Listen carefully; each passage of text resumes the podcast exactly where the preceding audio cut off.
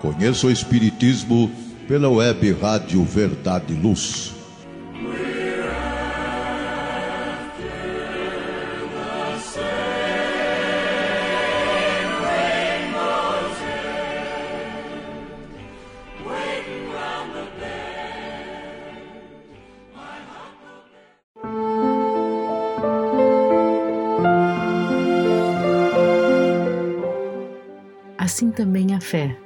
Se não tiver as obras, é morta em si mesma. Tiago, capítulo 2, versículo 17.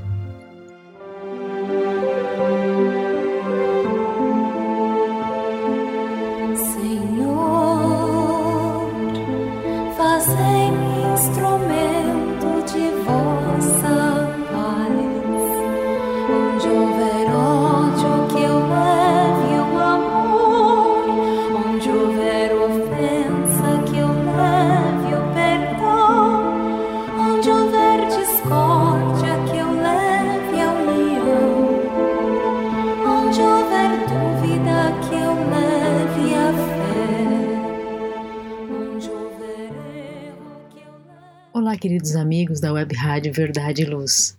Esse é o programa Conheça o Espiritismo. Atualmente estamos estudando temas do Espiritismo através das lições do livro Jesus no Lar, ditado pelo espírito Neio Lúcio e psicografado por Francisco Cândido Xavier.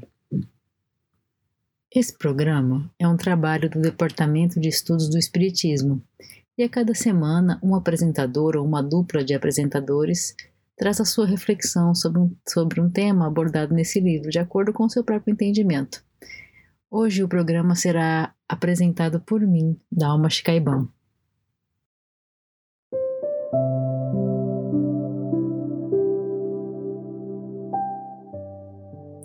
Quando ouvimos uma história, naturalmente surgem reflexões em nossas mentes e teremos interpretações diferentes.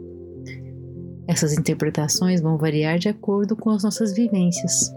Às vezes é um ponto específico que nos chama a atenção e o ouvinte pode levar em consideração outro aspecto que considerou mais importante. Tudo bem, pois somos diferentes e para cada um de nós é uma coisa que chama atenção. Essencial é que possamos manter as ideias abertas para conectar as histórias, as reflexões e linkar tudo isso ao conhecimento espírita, pois assim podemos nos auxiliar nessa caminhada. As narrativas desse livro, embora estejam situadas temporalmente há milênios, certamente ainda são relevantes. Elas ainda reverberam, visto que as nossas questões, os nossos dramas, os conflitos também são milenares. Com certeza batalhamos com as nossas dificuldades há algum tempo, não é mesmo? Ou tem alguém aqui encarnando pela primeira vez? Vamos à história de hoje. O capítulo se chama O Valor do Serviço. Começa assim. Filipe, velho pescador de Cafarnaum, enlevado com as explanações de Jesus sobre um texto de Isaías, passou a comentar a diferença entre os justos e injustos de maneira a destacar o valor da santidade na terra. O mestre ouviu calmamente e, talvez para prevenir os excessos de opinião, narrou com bondade. Certo fariseu, de vida irrepreensível, atingiu posição de imenso respeito público. Passava dias inteiros no templo, entre orações e jejuns incessantes conhecia a lei como ninguém, desde Moisés até os últimos profetas. Decorara os mais importantes textos da revelação. Se passava nas ruas, era tão grande a estima de que se fizera credor que as próprias crianças se curvavam, reverentes. Consagrara-se ao Santo dos Santos e fazia a vida perfeita entre os pecadores da época. Alimentava-se frugalmente, vestia túnica sem mancha e abstinha-se de falar com toda pessoa considerada impura. pausa, quero, queremos fazer uma pausa aqui na história para comentar essa questão do fariseu. Acho que é necessário uma breve explicação. Não somos todos familiarizados com os termos específicos da religião judaica, então acho que uma explicação aqui vai bem. A palavra fariseu vem do hebreu parush, que significa divisão, separação. Os fariseus constituíam uma das seitas, uma das ramificações mais importantes do judaísmo, pois que se atinham, né, eles se eles focavam fortemente aos textos sagrados, às escrituras sagradas. Eles gostavam de uma discussão teológica, eles adoravam discutir religião. Os fariseus eram do tipo que gostavam de mostrar que eles eram verdadeiramente religiosos, por assim dizer. Kardec, em O Evangelho segundo o Espiritismo, os descreve como sendo, abre aspas, servir servis cumpridores das práticas exteriores do culto e das cerimônias, e das cerimônias, cheios de zelo ardente, cheios de um zelo ardente de proselitismo, inimigos dos inovadores. Afetavam grande severidade de princípios, mas sob as aparências de meticulosa devoção. Fecha aspas. Então, é, fica claro que para nós que os fariseus abraçavam a religião na forma, mas nem sempre no conteúdo, né? na vivência.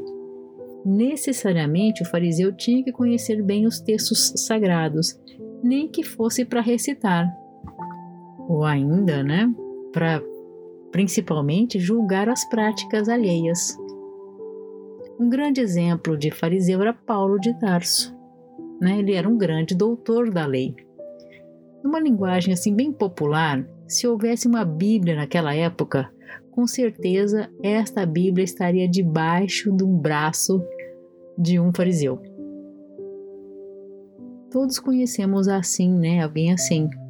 Inclusive dentro, dentro da nossa uh, religião, dentro do Espiritismo, a gente conhece, né? A gente carrega lá o livro debaixo do braço. Se perguntar, sabe até recitar o, o, número da pergunta do livro dos Espíritos, né? Decora o número, a pergunta, a resposta.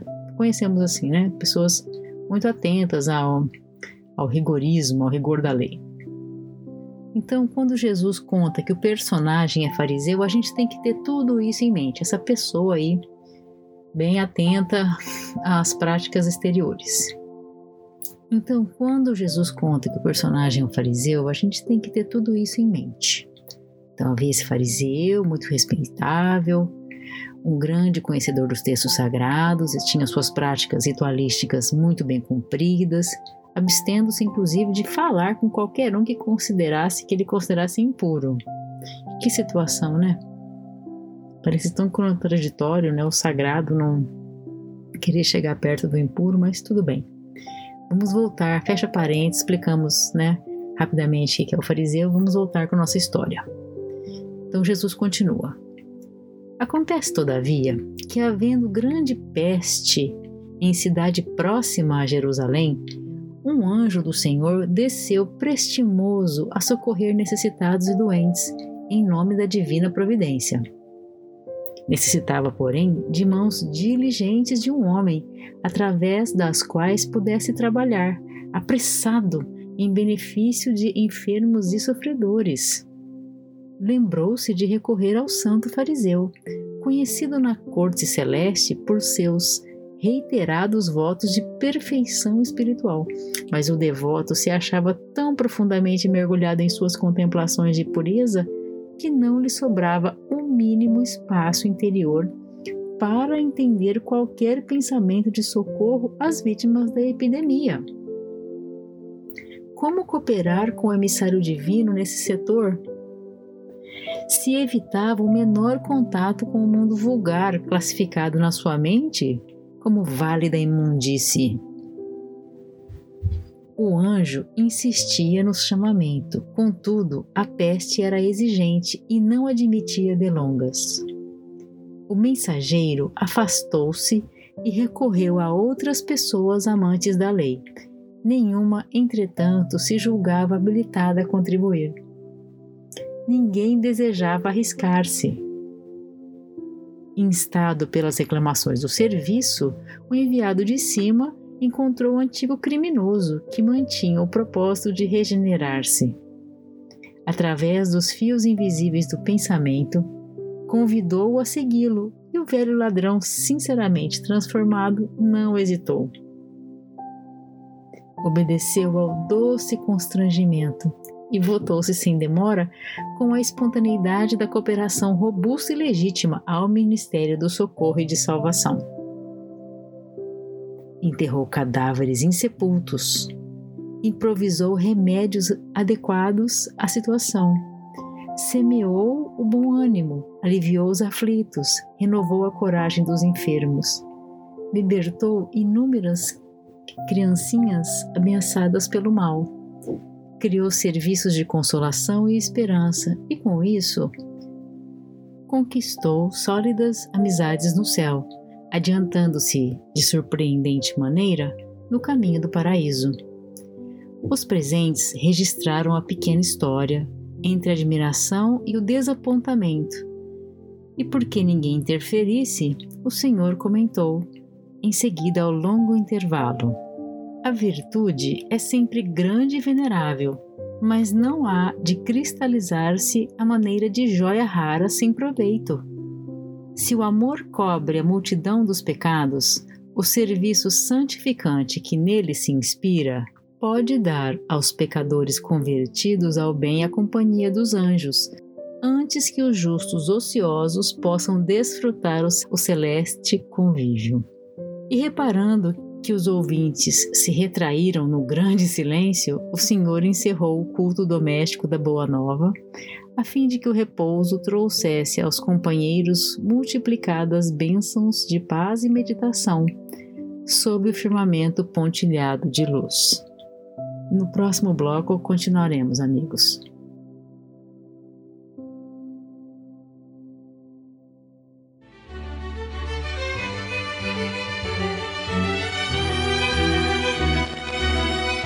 Você já foi a um centro espírita? O centro espírita é uma escola onde podemos aprender e ensinar, espalhar o bem e exercitar a solidariedade. Existe sempre um centro espírita perto de você com horário e dia de sua conveniência. Faça parte de um centro espírita. Aprenda a dividir, a estudar junto, a trocar sorrisos e experiências. No centro espírita, você encontra amigos e faz mais amigos.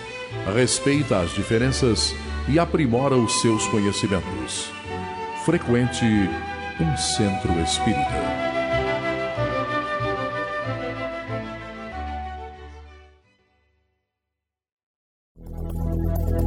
Está reformando ou construindo? A Elétrica Bege tem tudo em materiais elétricos, ferragens e ferramentas para sua residência ou construção. A Elétrica Bege tem lâmpadas de LED, fios e cabos flexíveis, torneiras, ventiladores e escadas em alumínio. A Elétrica Bege fica na rua João Guião, 1417, na Vila Virgínia. Telefone 3637-0202. Os preços mais imbatíveis de Ribeirão Preto você encontra na Elétrica Bege, Rua João Guião, 1417. Telefone 3637-0202.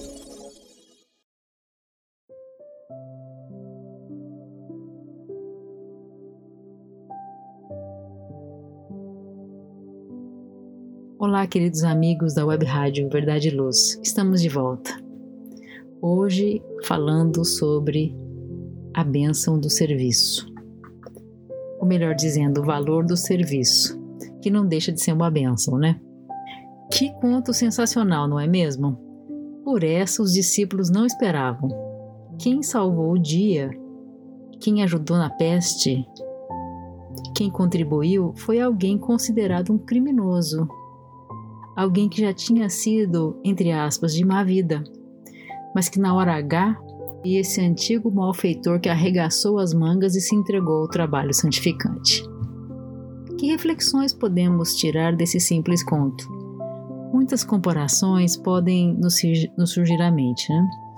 A parábola do bom samaritano traz uma lição semelhante, não traz? A ajuda, a providência divina que vem pelas mãos de quem a gente menos espera. Outras questões que podem nos ter surgido à mente. Por que, que aquele que teoricamente estava mais preparado não atendeu ao chamado do alto? Por que, que o fariseu não ajudou a comunidade onde residia, aonde provavelmente pregava as sagradas palavras, as sagradas verdades de Deus? Por que, que ele não foi, ele não conseguiu se sintonizar? Por que, que ele não fez nada? Tentando responder a esses questionamentos, nos lembramos de que o povo hebreu foi o primeiro povo monoteísta. Allan Kardec nos traz na codificação. E Emmanuel também nos explica, na sua espetacular obra A Caminho da Luz, que o povo hebreu foi o povo escolhido para trazer a ideia de um Deus único, um Deus imaterial, e ao longo do tempo, as revelações dessas verdades foram trazidas por inúmeros profetas do povo hebreu, o povo também depois denominado judeu. O plano era esse. Deus transmitiu suas leis ao povo hebreu, consolidadas primeiro com Moisés, né? Aquele das, das tábuas, dos Dez Mandamentos, lembram? E depois Jesus, que era judeu. E essa luz, essa luz do Evangelho, essas verdades divinas estavam destinadas a espalhar-se pelo mundo inteiro, a triunfar sobre o politeísmo. Agora, esse era o plano, mas na hora da prova, Emmanuel também nos explica, nos explicou nessa obra, que os judeus desprezaram a lei moral para se aferrarem ao mais fácil, ficaram na prática do culto exterior. Isto estava representado principalmente pelo ramo farisaico do judaísmo. Como disse Jesus no conto, aqui eu abro aspas novamente, a virtude se cristalizou numa joia sem proveito. Então, na teoria, os fariseus sabiam mais, mas ação exige mais do que conhecimento. Exige vontade, exige sair do conforto para o desconforto, ir, encontro, ir ao encontro da dificuldade para auxiliar. E cadê que o fariseu aceitou o convite ao trabalho? Esse de surdo, ou seja, ateve-se ao exterior. Quis manter a roupa limpa e imaculada como sempre. Jesus não disse que ele nem sequer falava com o impuro? Ele não se misturava ao pecado. Então, assim agindo, ele perdeu a oportunidade de servir, de fazer o que ele pregava, de colocar em ação aquilo que estava escrito nas Escrituras Sagradas. Por outro lado, qual foi a postura do antigo criminoso, do antigo malfeitor ante o convite do anjo? Vamos é, usar aqui, repetir o termo usado pelo Cristo. Ele aceitou o doce constrangimento. E aqui é bastante o termo constrangido, né, que pode significar várias coisas até mesmo ficar incomodado, mas esse doce constrangimento também pode ser, pode significar que ele intimamente se viu sem escolha. Ele percebeu que ele tinha que agir daquela maneira, e por isso que era um constrangimento doce, suave. Então, queridos amigos, depois que o antigo criminoso, que agora estava reformado, aceitou o convite do anjo, ele fez tudo com muito gosto. Ele fez de boa vontade aquilo que era mais difícil. Já pensaram, queridos amigos? Jesus começa, começou enterrando cadáveres. Meu Deus do céu! Só de pensar nos odores pútridos, né, da imundície, do risco de contágio, quantos teriam aceito esse trabalho? Jesus diz ainda que ele improvisou remédios, animou a todos, aliviou os aflitos, renovou a coragem dos enfermos, libertou as criancinhas ameaçadas pelo mal. Ele agiu em todas as frentes, materiais, psicológicas e espirituais. Ele também criou serviços de consolação e esperança e com isso conquistou sólidas amizades no céu, como diz o texto. Ele criou amizades no céu, ganhou bônus hora, créditos com o divino, créditos que o tempo não apaga, créditos que não perdem valor. Então, trazendo essa reflexão para nossas existências agora, quem é que nós queremos ser? Ou, melhor dizendo, quem é que nós somos agora? Nós estamos mais para fariseus, cheios de conhecimento e de trajes imaculados, ou estamos mais para criminosos redimidos? Ai, ai, que opções estamos dando hoje, não é? Sabemos que é meio chocante pensar que nós somos os antigos criminosos. Mas somos o que somos, pessoal. Lembramos agora de uma frase dita por Chico Xavier. Chico uma vez disse: Emmanuel costuma dizer que o criminoso é sempre um de nós que foi descoberto. Ui, ui, então está confirmado, somos todos antigos criminosos escondidos nesse corpinho novo, nessa encarnação que Deus nos deu. O importante agora é aceitar o convite ao trabalho, ainda que docemente constrangidos. E quanto mais abraçamos a fé raciocinada, quanto mais estudamos o Espiritismo, mais patente essa informação se torna para a gente. O que a doutrina nos ensina é que para chegar aonde estamos, intelectualmente, espiritualmente, ou seja, se estamos ouvindo esse podcast, estamos entendendo o que está sendo dito, já vivemos milhares de vidas. Então, temos certamente ao longo das nossas muitas vidas, ou mesmo na nossa vida atual, cometido muitos erros, queridos amigos. Nós temos uma ficha corrida aí para trás no mundo espiritual. E ainda que e ainda que pelas leis humanas não tenha contado, ah, lá no plano espiritual ninguém erra na conta. A lógica nos diz que nós erramos e que falhamos. A gente sabe que não é santidade. Então, a contabilidade divina é bastante profunda. A contabilidade entre nós e Deus leva em conta muita coisa.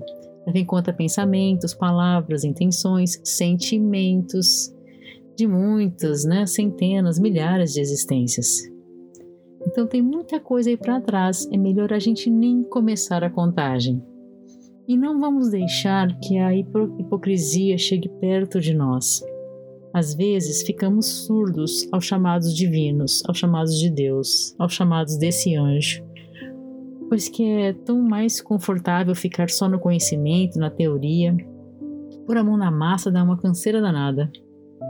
Colocar a mão na massa tira o tempo do nosso descanso, tira o tempo da nossa família, a gente fica desconfortável, a gente tem que lidar com pessoas diferentes, outros hábitos, outras condições de vida, outras dores às vezes desconfortáveis para nós. Mas é justamente aí que nós somos mais necessitados, mais necessários. Nós somos ótimos em racionalizar e justificar a ausência no trabalho voluntário, nas atividades religiosas, atividade benemérita. Nós temos que nos esforçar, caros amigos, caros ouvintes da Web Rádio, para que nós possamos manter esse propósito de regeneração, de reforma íntima e para que a gente possa continuar a atender o apelo do anjo para o serviço. A indiferença é a nossa morte espiritual.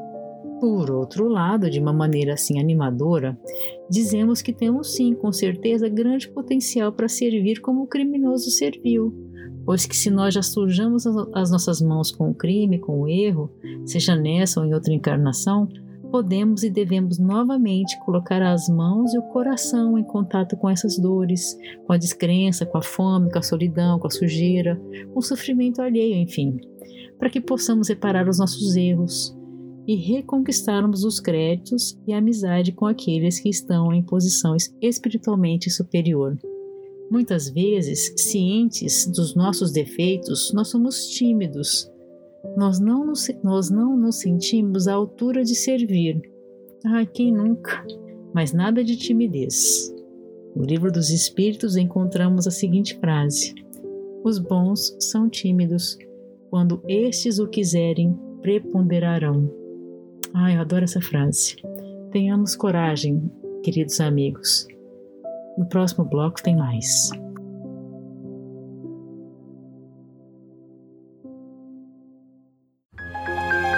Faça o Evangelho no lar. O lar é a primeira e mais valiosa escola da vida. A paz no mundo começa sob as telhas que nos acolhem. Viver em equilíbrio dentro de nossa casa é o primeiro e mais seguro passo para a harmonia entre as nações. Fortaleça os laços de fraternidade, realizando o Evangelho no lar frequentemente. Escolha um dia e horário da semana mais adequados e estude as benesses que Jesus nos legou. Aperte ainda mais os laços de união e amor entre os familiares. Converse olhando nos olhos. Fale do amor de Jesus pela humanidade. Aprenda a distribuir sorrisos. Faça do seu lar um ambiente acolhedor, equilibrado e feliz. Faça o Evangelho no lar.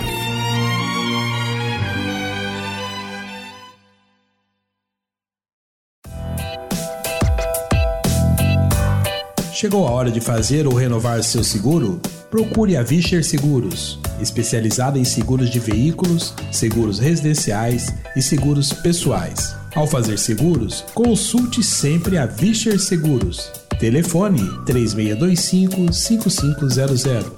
Vischer Seguros, há 22 anos trabalhando pela sua segurança com confiança. Vischer Seguros, telefone 3625-5500.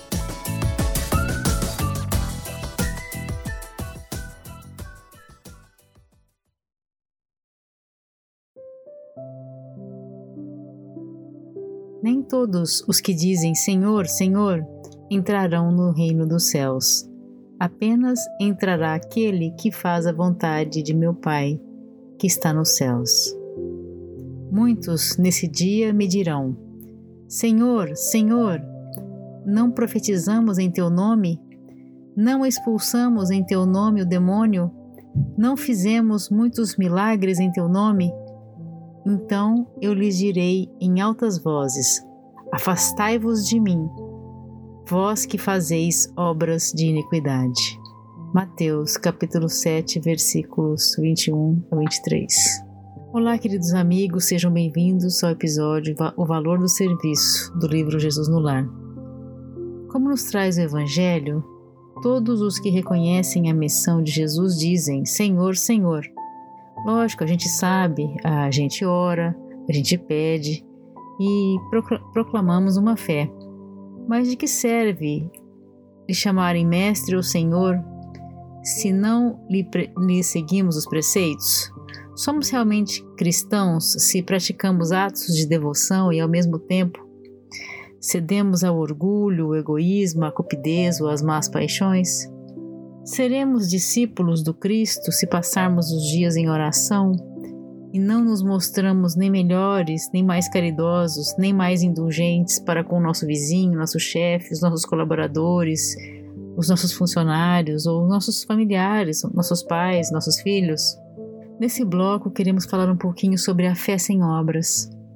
Este tanto de conhecimento, como diz Emmanuel, é como um motor precioso que ninguém utiliza, uma luz que não se irradia. É uma fonte que não, que não se movimenta para fertilizar o solo. Ou seja, é água parada. A chance maior é de apodrecer.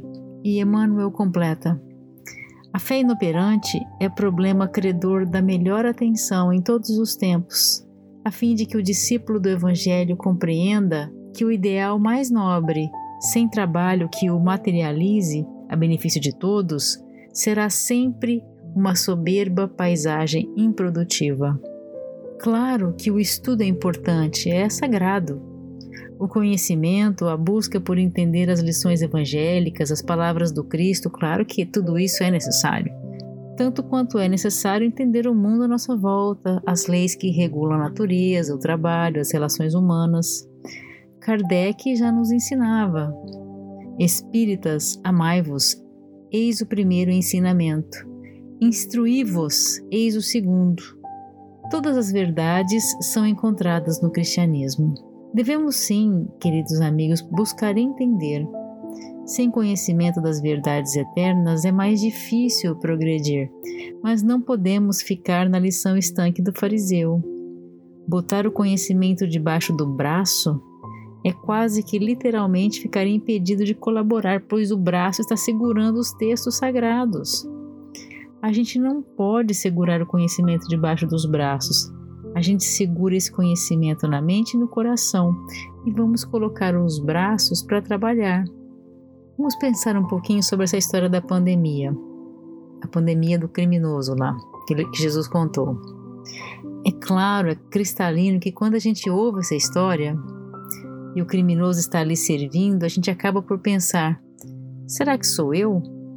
Será que esse é o meu chamado para servir? Será que literalmente agora, o momento ao qual o conto se refere? É sim, gente, é sim, pessoal. Não hesitemos. Quantas pessoas terão, terão passado ao longo dos tempos por uma situação como essa, a pandemia que estamos passando agora? Neste momento, estamos vendo desencarnes em massa. E não há só pessoas morrendo aos borbotões. Há também um enorme contingente de pessoas com fome, desempregadas, tem muito, muita dor, luto, orfandade, solidão. Sem falar de quem perdeu não só coisas e pessoas, mas também perdeu o equilíbrio interior. Estamos vendo atualmente uma pandemia de depressão e suicídio. São também convites ao trabalho, para que possamos servir como possível. Neste momento de pandemia, lógico, de máscara, respeitando o distanciamento social, mas não nos isolando da dor dos outros.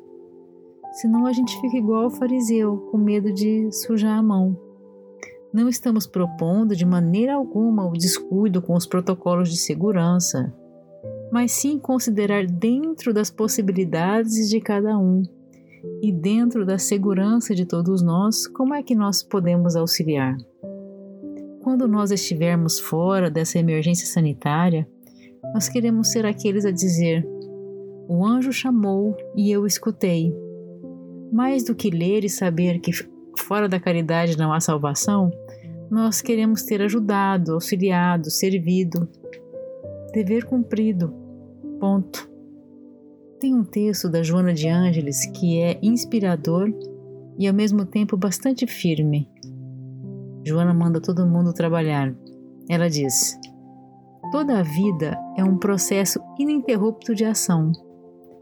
Essa ação é luta permanente, produzindo novos biótipos, valores novos, realizações especiais.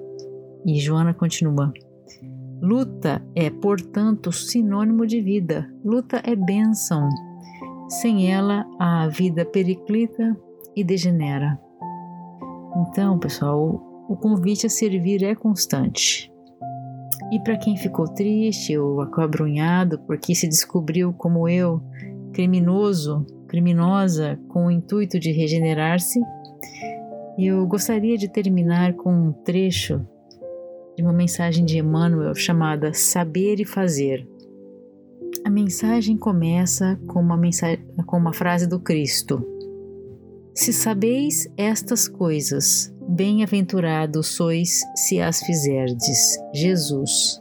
Isso está em João capítulo 13, versículo 17. Emmanuel adverte depois dessa mensagem, depois dessa frase do Cristo. Entre saber e fazer existe singular diferença. Quase todos sabem, poucos fazem. A existência de uma teoria elevada envolve a necessidade de experiência e trabalho demonstra o versículo que somente os que concretizam os ensinamentos do Senhor podem ser bem-aventurados. Aí reside, no campo do serviço cristão, a diferença entre a cultura e a prática, entre saber e fazer. E assim terminamos o nosso podcast de hoje com a advertência do nosso guia modelo. Portanto, pelos seus frutos os conhecereis. Jesus.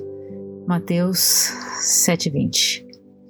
Vamos então, queridos amigos, vamos fazer do nosso trabalho a nossa assinatura espiritual. Esse foi o programa Conheça o Espiritismo. Se você quiser, pode assinar nas diversas plataformas, o que facilita, pois você saberá automaticamente no seu celular ou no seu computador quando um novo episódio for lançado. Se você quiser falar conosco ou saber mais sobre como iniciar os seus estudos espíritas, presencialmente ou em grupos online aqui em Ribeirão Preto, é só mandar um e-mail para a gente, esd.userp.gmail.com. Obrigada a todos pela audiência e até o próximo episódio.